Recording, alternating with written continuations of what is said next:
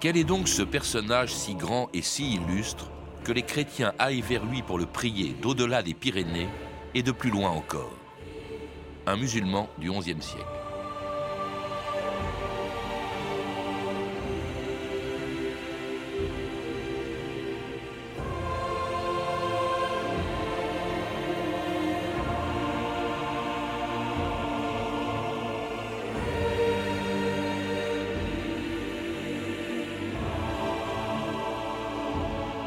2000 ans d'histoire.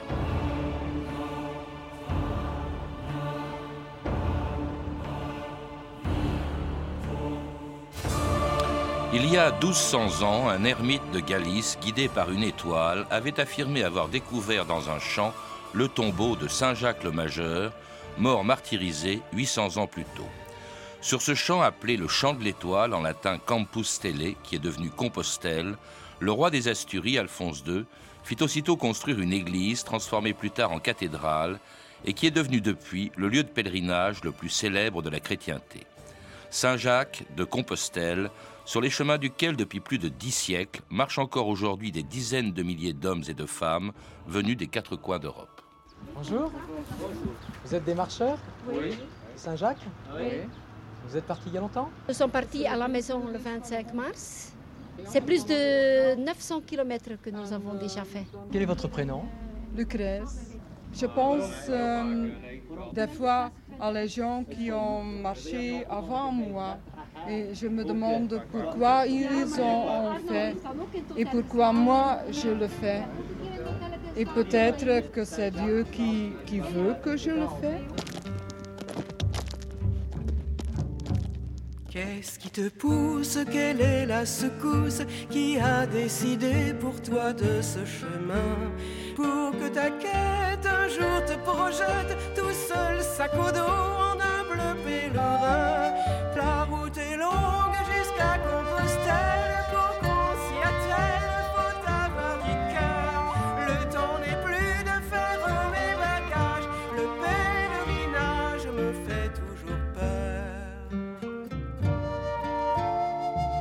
Daniel Bélanger, bonjour. Bonjour. Alors ce pèlerinage, vous venez de lui consacrer un beau livre publié par Sélection du Reader's Digest sur les chemins de Saint-Jacques de Compostelle, alors des chemins sur lesquels passent encore aujourd'hui des dizaines de milliers de pèlerins, on vient de l'entendre, et cela douze siècles après les tout premiers pèlerinages, mais je suppose avec peut-être des motivations plus, enfin différentes de celles des pèlerins du, du Moyen Âge. Dans la préface qu'il a rédigée pour ce livre, Yves Duteil, qui a fait le pèlerinage, parle de dépassement de soi. Euh, oui, je pense que c'est une conception moderne du pèlerinage de Saint-Jacques de Compostelle, le dépassement de soi. Et il a évidemment toujours existé, mais à l'époque, au Moyen Âge, les pèlerins qui prenaient cette décision grave et dangereuse partaient pour la plupart par, euh, pour rencontrer ce Jacques le Majeur, qui était un disciple du Christ, certainement d'ailleurs majeur dans tous les sens du terme, puisqu'il a été celui qui a été le plus proche de Jésus-Christ Avec son frère Jean. avec son frère Jean l'évangéliste. Puisque le Christ les a rencontrés alors qu'il euh, il réparait leur filet sur le, au bord du lac de Tibériade, il leur a demandé de les suivre et ils l'ont suivi. Et à partir de cet instant, Jacques le Majeur a toujours consacré toute sa vie au Christ, parfois avec beaucoup de, de- de passion et même de violence, on Et pourrait presque dire. et à- à la- comment dirais-je pour évangéliser les autres et c'est ainsi qu'il serait allé donc en Espagne hein, pour évangéliser euh, ce qu'on n'appelait pas encore les, les. Espagnols Les- Oui, le- le- les pays celtibères, disons. Il y a été, paradoxalement, à l'époque, il n'y a pas trouvé une écoute euh, très favorable.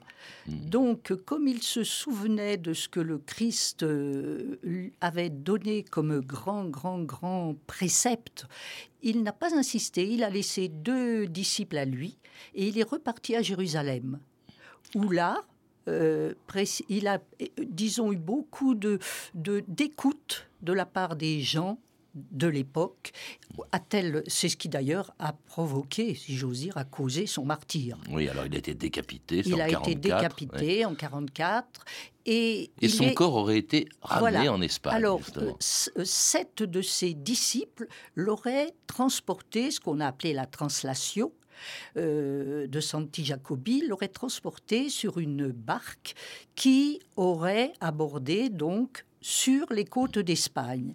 Et de nuit d'ailleurs, ils, ils avaient été volés sa dépouille de nuit. Et il l'avait transporté, là il l'avait enfoui et on n'en a plus entendu parler. Pendant 800 pendant huit siècles. Mmh.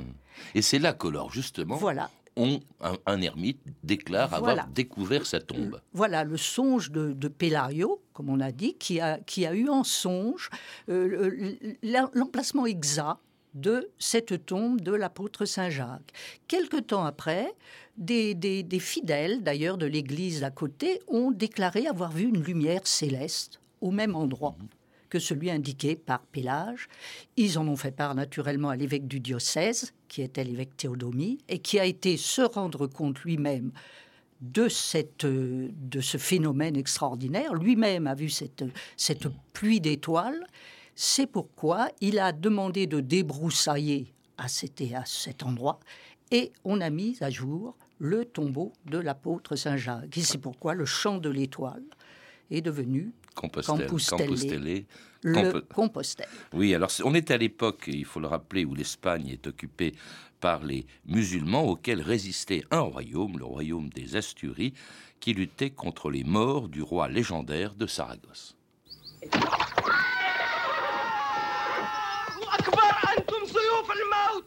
Poursuis ton chemin vers Saragosse. Païen, fils du mal et de Satan. Le roi Marsile, qui n'aime pas Dieu, tient Saragosse. C'est Mahomet qui le prie. Mais le malheur l'atteindra, il ne peut s'en garder. C'est grâce à ces paroles que les pèlerins trouvent des forces pour aller à Saint-Jacques de Compostelle. Réunissons toutes nos forces et allons à Compostelle nous recueillir sur les restes de Jacques, supplicié et martyr.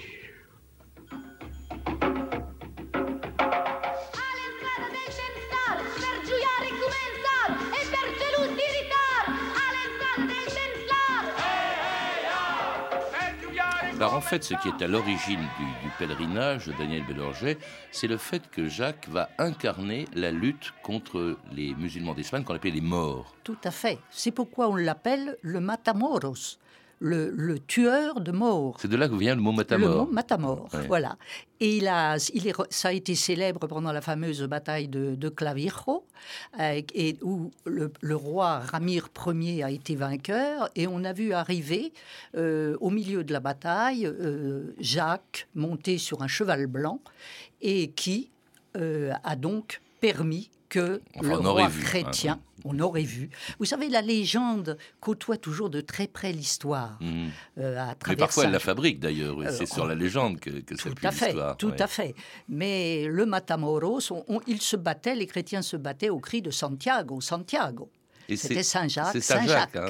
Oui, ça aussi, on ignore l'origine du mot et même son, sa signification première. Donc, il incarne la reconquête. Hein. Le roi des Asturies, à ce moment-là, euh, Alphonse II, fait de sa tombe un sanctuaire. C'est à partir de là que euh, cette tombe devient euh, une grande abbaye, une grande église, une basilique tout à fait. Ça a commencé, ça a été des étapes successives, en fait.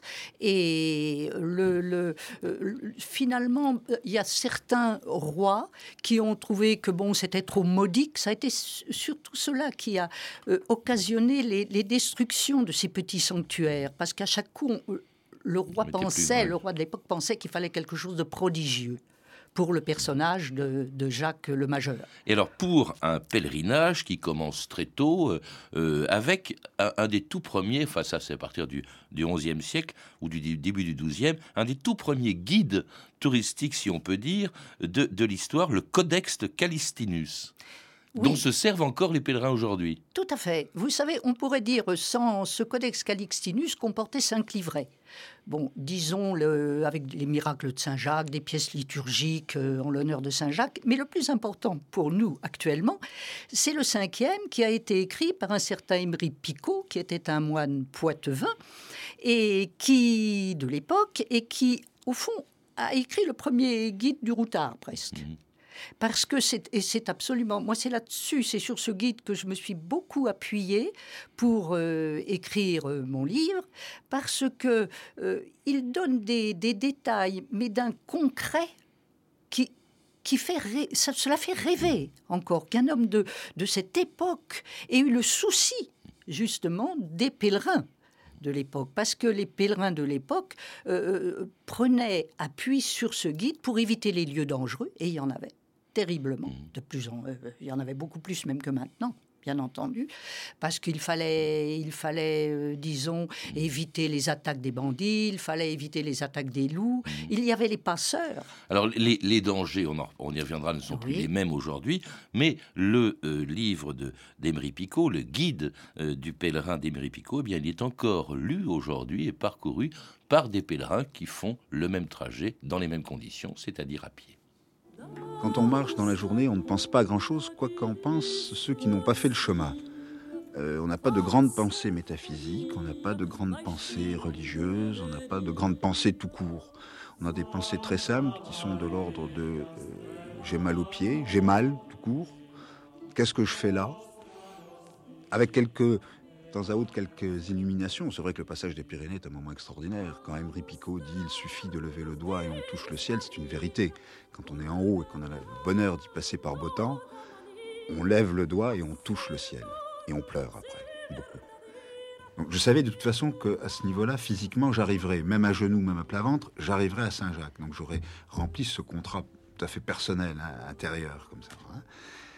Pendant X temps, X jours, on a vécu simplement en allant à l'essentiel pour tout. S'il est d'usage, comme au Moyen-Âge, d'envoyer quelqu'un à sa place marcher, dans tes prières, sois mon mandataire, de mon catéchisme, j'ai tout oublié. Les paysages seront les bagages que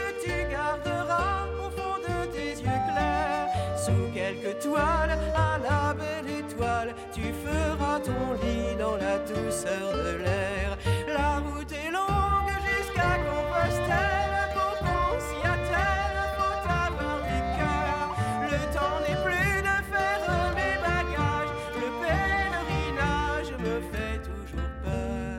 Et il y avait de quoi avoir peur, hein, comme le chante Anne Sylvestre dans cette chanson contemporaine, parce que à l'époque, il y avait, vous le disiez, beaucoup de, dangers pour ce qu'on appelait les jaquets, c'est-à-dire les, pèlerins. euh, Daniel Bélanger, il y avait d'abord ce qu'on appelait les coquillards, c'était des bandits de grand chemin en fait. Voilà. Les jaquets, euh, étymologiquement, cela voulait dire celui qui va à Compostelle. Et malheureusement, il y avait aussi les faux jaquets, qui étaient euh, des, des malandrins, des gens de saquet de corde, comme on disait, et qui se servaient très souvent de l'habit du pèlerin pour, en somme, avoir accès à n'importe quelle demeure bourgeoise des villes qu'il traversait, parce que c'était comme un sauf-conduit. On ne pouvait pas refuser, euh, disons, d'ouvrir sa porte à un pèlerin qui allait à Compostelle. Et naturellement, c'était euh, en faire entrer le loup dans la bergerie. Cela finissait parfois par d'effroyables massacres. Et ces, coquillards étaient des, gens qui, évidemment, ne, reculaient euh, devant rien. D'ailleurs, il y a un proverbe espagnol qui, est très. que je vais vous dire en espagnol, puisque je suis hispanisante, je vous le traduirai. C'est Detrás de la cruz está el diablo. Derrière la croix se cache le diable. Hmm. Et c'était vraiment la définition même du coquillard. Il se cachait derrière la croix pour devenir le diable. Et pour rançonner les pèlerins, Rançonner pour les violer les femmes. D'ailleurs, il y avait très peu de femmes sur le Très chemin peu de femmes. ouais. Et c'était une raison. Parce que les, les femmes avaient droit à ce double traitement de faveur, si j'ose dire, c'est que non seulement on les tuait, mais avant on se distrayait avec. Donc euh, beaucoup d'hommes, euh, de maris, d'époux, de frères, refusaient à leur épouse et à leur sœur ou à leur mère de, de faire ce pèlerinage. Alors il y avait aussi tout simplement les obstacles naturels. Il y a d'abord les Pyrénées. Le passage des Pyrénées était évidemment sans doute extrêmement difficile, Daniel Bélanger. Ah ça, c'était épouvantable, surtout en hiver. D'ailleurs, parfois, cela obligeait les pèlerins à demeurer euh, certains temps dans les, hôpitaux qui étaient créés euh, à cet effet, au pied d'écoles, dans les endroits très difficiles, où les, pèlerins étaient reçus, d'ailleurs comme euh, surtout chez, certains ordres qui, les recevaient comme des envoyés de Dieu. Mhm. On leur lavait les pieds euh, dans la plus pure tradition chrétienne, on les nourrissait, et ils repartaient après. Et il y avait les rivières à traverser, pas forcément avec des ponts. souvent. Alors les, les rivières représentaient un double danger, le danger de se noyer naturellement, mais aussi le danger des passeurs parce que les passeurs étaient de redoutables bandits, souvent, qui chargeaient exprès la barque pour qu'elle, euh, disons, euh, en plein milieu du guet. là, il récupérait les, dépouilles et les bagages et, tout ce qui pouvait représenter une valeur marchande. Alors, on n'allait pas à Saint-Jacques uniquement à partir de l'Espagne, c'est ce qu'on a fait au tout début du temps de la Reconquista, mais très vite, les Français s'y mettent, et vous décrivez longuement, et d'ailleurs, le, le Emery Picot le fait aussi, les quatre routes par lesquelles on allait de France euh, jusqu'à jusqu'à Saint-Jacques en Galice. Alors quatre routes, la via, avait la via Turonensis, hein, euh, qui, en fait partait de Tours, hein, celle qu'empruntaient les Parisiens quand ils venaient à partir de Paris et de Saint-Jacques de, de, la Boucherie, qui est la tour Saint-Jacques. C'était l'église de Saint-Jacques de la Boucherie. Et puis il y avait la via Lemovicensis, c'est-à-dire la voie limousine, avec euh, le plus grand nombre de, reliques. Alors là, vous les citez, et puis de une photo qui partait de Vézelay. Alors il y mhm. avait à Vézelay, il y avait les reliques de Marie-Madeleine, il y avait Saint-Léonard à Noblat, hein, euh, qui avait la réputation de rendre les couples féconds, Saint-Fond à, Périgueux. Les reliques, il faut le rappeler, c'est quand même un des objectifs aussi du voyage, le long, du, le long du trajet. Ils ont vénéré les reliques, a même un trafic de reliques qui permettait à ah certaines villes de se développer. Ah oui, oui, oui, certainement qu'il fallait que les, les, les saints aient eu au moins une bonne dizaine de corps glorieux pour expliquer le nombre de reliques qui se vendaient dans, dans tous les, coins de, de, la France et de l'Espagne d'ailleurs. Et du monde, hein, parce que oui, en, Italie aussi, c'était, on prétendait avoir découvert les, les reliques de tel ou tel saint. C'était très fructueux, c'était très fructueux. Et le, le, premier, le premier Français à faire le pèlerinage a été l'évêque du Puy, d'ailleurs. Un des points de départ. Euh, le point de départ de la Via Podiensis, hein, qui était l'évêque Godescalque. Puis, alors, Emery Picot, lui, a, fait la, la, voie, euh, a pris la, Via Tournensis. Et euh, sur cette route, il y a le, justement des reliques qui, qui, qui disons, sont de, à Conques des reliques qui sont particulièrement impressionnantes parce que c'est le, c'est le à Sainte-Foy de Conques, mhm. parce que on, disons, on n'appelait pas les villes par leur nom. Mhm. Enfin, on les appelait d'abord par les reliques qu'elle renfermait. C'était Sainte-Foy de Conques. Sainte-Foy qui était une jeune martyre de 12 ans, qui avait été brûlée vive et, décapitée en 303. Dernière voie française à partir de la France, en tout cas la Via Tolosana euh, qui partait d'Arles, qui passait par Toulouse.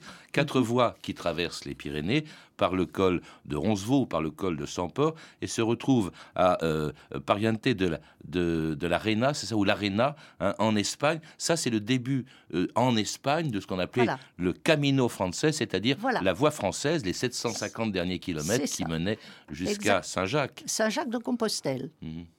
Donc là, vous aviez en fait le Camino Frances qui fait, qui fait 780 kilomètres exactement. Mhm. Toutes les routes se réunissaient à Puente la Reina, effectivement. Il passait à Roncevaux et toutes les routes là débutaient le, Camino français. Il n'y en a plus qu'un en fait après. Euh, toutes les routes se retrouvent là. Et père parcouru donc par ces pèlerins qui allaient à Saint-Jacques pour toutes sortes de raisons. J'écris notre histoire. Histoire de ce pèlerinage qui va à Saint-Jacques de Compostelle. Histoire de nos joies, de nos souffrances. L'histoire de chacun de nous du grand noir Turgis, venu d'Italie, qui a traversé la mer à l'âge de 15 ans, et puis qui a été acheté et revendu, et qui va, et qui va maintenant à Saint-Jacques pour purifier son âme. Et puis, je parle aussi de Marie, qui prêtait son corps contre de l'argent. Elle marche depuis 60 jours. Il y a un meurtrier, Bernard. Il a tué son seigneur parce qu'il avait échangé ses enfants contre des bœufs. Après 60 jours de marche, nous arrivâmes à l'étape de Saint-Julien-le-Noir. Des femmes de plaisir nous attendaient, des vendeurs de fausses reliques, des charlatans, faiseurs de miracles. Dis-moi, qu'a fait ce supplicié Jeannot, voleur Mon dernier crime, il a pillé le tronc de l'église. Pour moi, sans père, je veux partir avec vous pour expier mes fautes, retrouver le droit chemin. Pitié, mes frères.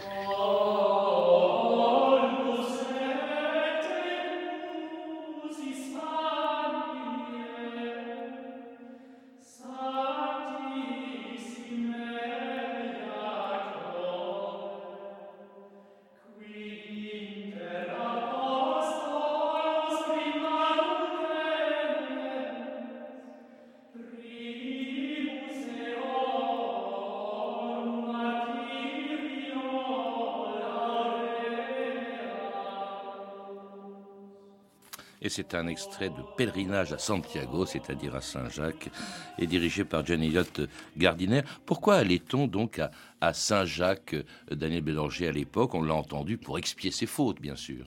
Oui, euh, euh, d'abord, on allait aussi à Saint-Jacques pour demander l'aide et protection du grand saint. On y allait parfois pur parfois mm. sans aucune motivation intéressée. On y allait aussi pour demander une guérison, pour faire un vœu, euh, pour, euh, mais on y allait aussi, euh, disons, pour des raisons moins nobles et moins grandes. On y allait parfois par procuration, c'est-à-dire qu'un riche bourgeois qui était très fortuné payait quelqu'un un peu comme les numéros noirs, pour faire le chemin de Saint-Jacques. C'était à but lucratif pour le, celui qui faisait le chemin. Et puis, il y avait... Et celui qui payait, c'était pour avoir des indulgences. Ah bah bien entendu. Et je ne sais pas s'il en laissait quelques-unes à celui qui faisait le chemin, mais enfin, il avait toutes les indulgences. Il y mettait le prix, d'ailleurs. Il, avait droit à la compostella, hein, c'est-à-dire voilà, les espèces de, de visa. la récompense suprême, le certificat en somme, qui prouvait qu'il avait bien fait le chemin aller-retour à Saint-Jacques de Compostelle. Puis il y avait aussi les condamnés que les tribunaux ecclésiastiques de l'époque condamnaient à aller faire le pèlerinage et souvent chargés de chaînes qui avaient été fabriquées à partir de l'acier par qui, de l'arme du crime. Donc euh, c'était doublement expiatoire. Et des gens de toutes origines, des riches, des pauvres. Ah, tout à fait. Euh, ah oui, tout à fait. Alors, avec un, équipement traditionnel, alors il y avait la coquille, bien sûr, qui était cousue sur le chapeau, la coquille, tout simplement parce que dans la région, justement, de Compostelle, euh, au large, dans, l'Atlantique, il y avait beaucoup de coquilles Saint-Jacques, hein, qui s'appelait oui, comme ça. mais il y a aussi une légende attachée à cela. C'est-à-dire que quand la barque de, qui portait le corps de l'apôtre était sur le point d'aborder sur les côtes, aux côtes espagnoles, euh, il y a eu, paraît-il, un, un naufrage, la mer a beaucoup grossi, et le bateau a euh, miraculeusement a continué sa route. Et lorsqu'il lorsqu'il s'est arrêté sur la plage, il était couvert de coquilles Saint-Jacques. Et on a évidemment pensé que c'était le saint qui avait protégé la translation du corps. Alors la coquille hein, sur les vêtements du pèlerin, la besace, une gourde bien sûr, parce qu'il y a des endroits où on ne pouvait pas boire et puis le bourdon, hein, pour se défendre des coquillards, cette espèce de grande, de grande, euh, euh de bâton, de grand bâton. Hein. Euh, et tout ça pour un, voyage euh, beaucoup plus dangereux hein, que celui que l'on fait aujourd'hui, et avec aujourd'hui un équipement beaucoup moins rudimentaire. On arrive vraiment sur la hauteur. Vous marchez, vous avez un sac sur le dos. Qu'est-ce qu'il y a dans le sac du pèlerin? Alors il y a un sac de couchage, pour que si je dors euh, en plein air. Trois quatre chemises, caleçons, chaussettes. Un petit nécessaire pour euh, manger, avec un petit truc à gaz, vous savez. Et il y a aussi de quoi se raser, se laver.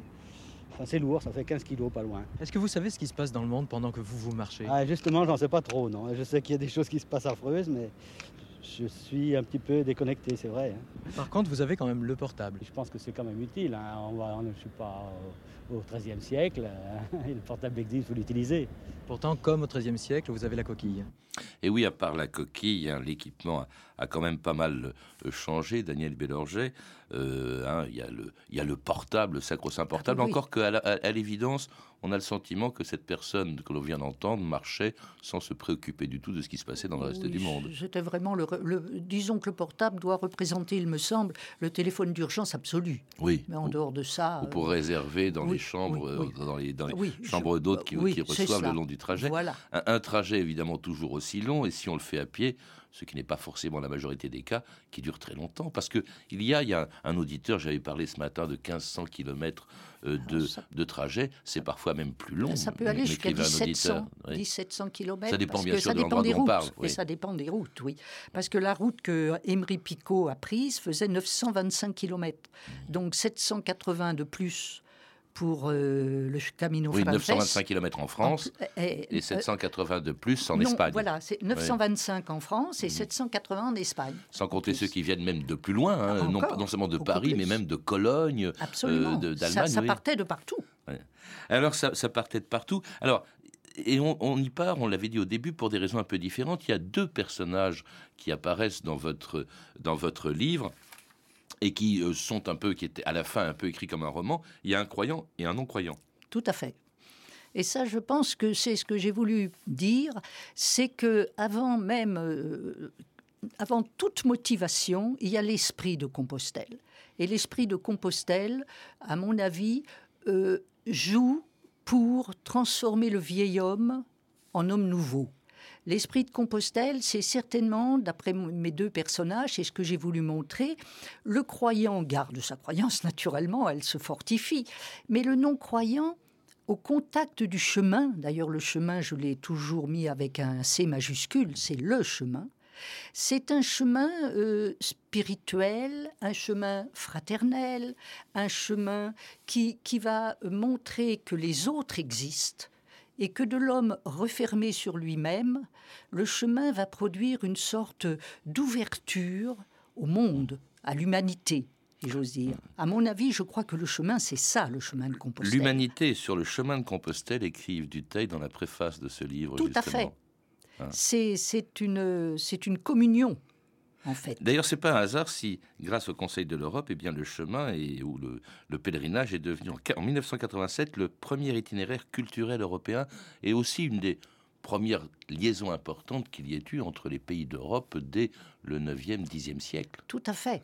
Il y avait une sorte de, euh, c'était une sorte de communion de, du monde euh, justement, qui une sorte de d'alchimie qui se qui se, se, vérifiait au Monte del Gozo, ce qu'on appelait le, le mont joie, le mont de la joie, qui faisait, c'était les derniers les derniers mètres avant l'arrivée à Compostelle, où là c'était évidemment le, la grande joie euh, mmh. de tous les pèlerins sur le chemin parcouru encore par 750 000 pèlerins. Ça, c'est dans les années creuses, si je puis dire, puisque les années saintes, on va jusqu'à 3 millions de euh, pèlerins. Pour en savoir plus, Daniel Bélanger, je recommande donc la lecture de votre livre, magnifiquement euh, illustré par Yvon Boel. Euh, les chemins sur les chemins de Saint-Jacques de Compostelle, publié aux éditions Sélection du Reader's Digest. À lire aussi Rencontre sur les chemins de Saint-Jacques de Compostelle, apparaître aux éditions de Bézieux, et dont vous trouverez les références sur le site www.édition-debézieux.fr. Vous avez pu entendre deux extraits du film La chanson de Roland de Franck Cassanti, disponible en DVD chez Alcom Distribution. Vous pourrez retrouver toutes ces références par téléphone au 32 30, 34 centimes la minute, ou sur le site franceinter.com. C'était 2000 ans d'histoire, la technique Gilles Gaillard et Jean-Philippe Jeanne, documentation et archivina Emmanuel Fournier, Clarisse Le Gardien et Franck Olivard, une réalisation de Gilles Davidas.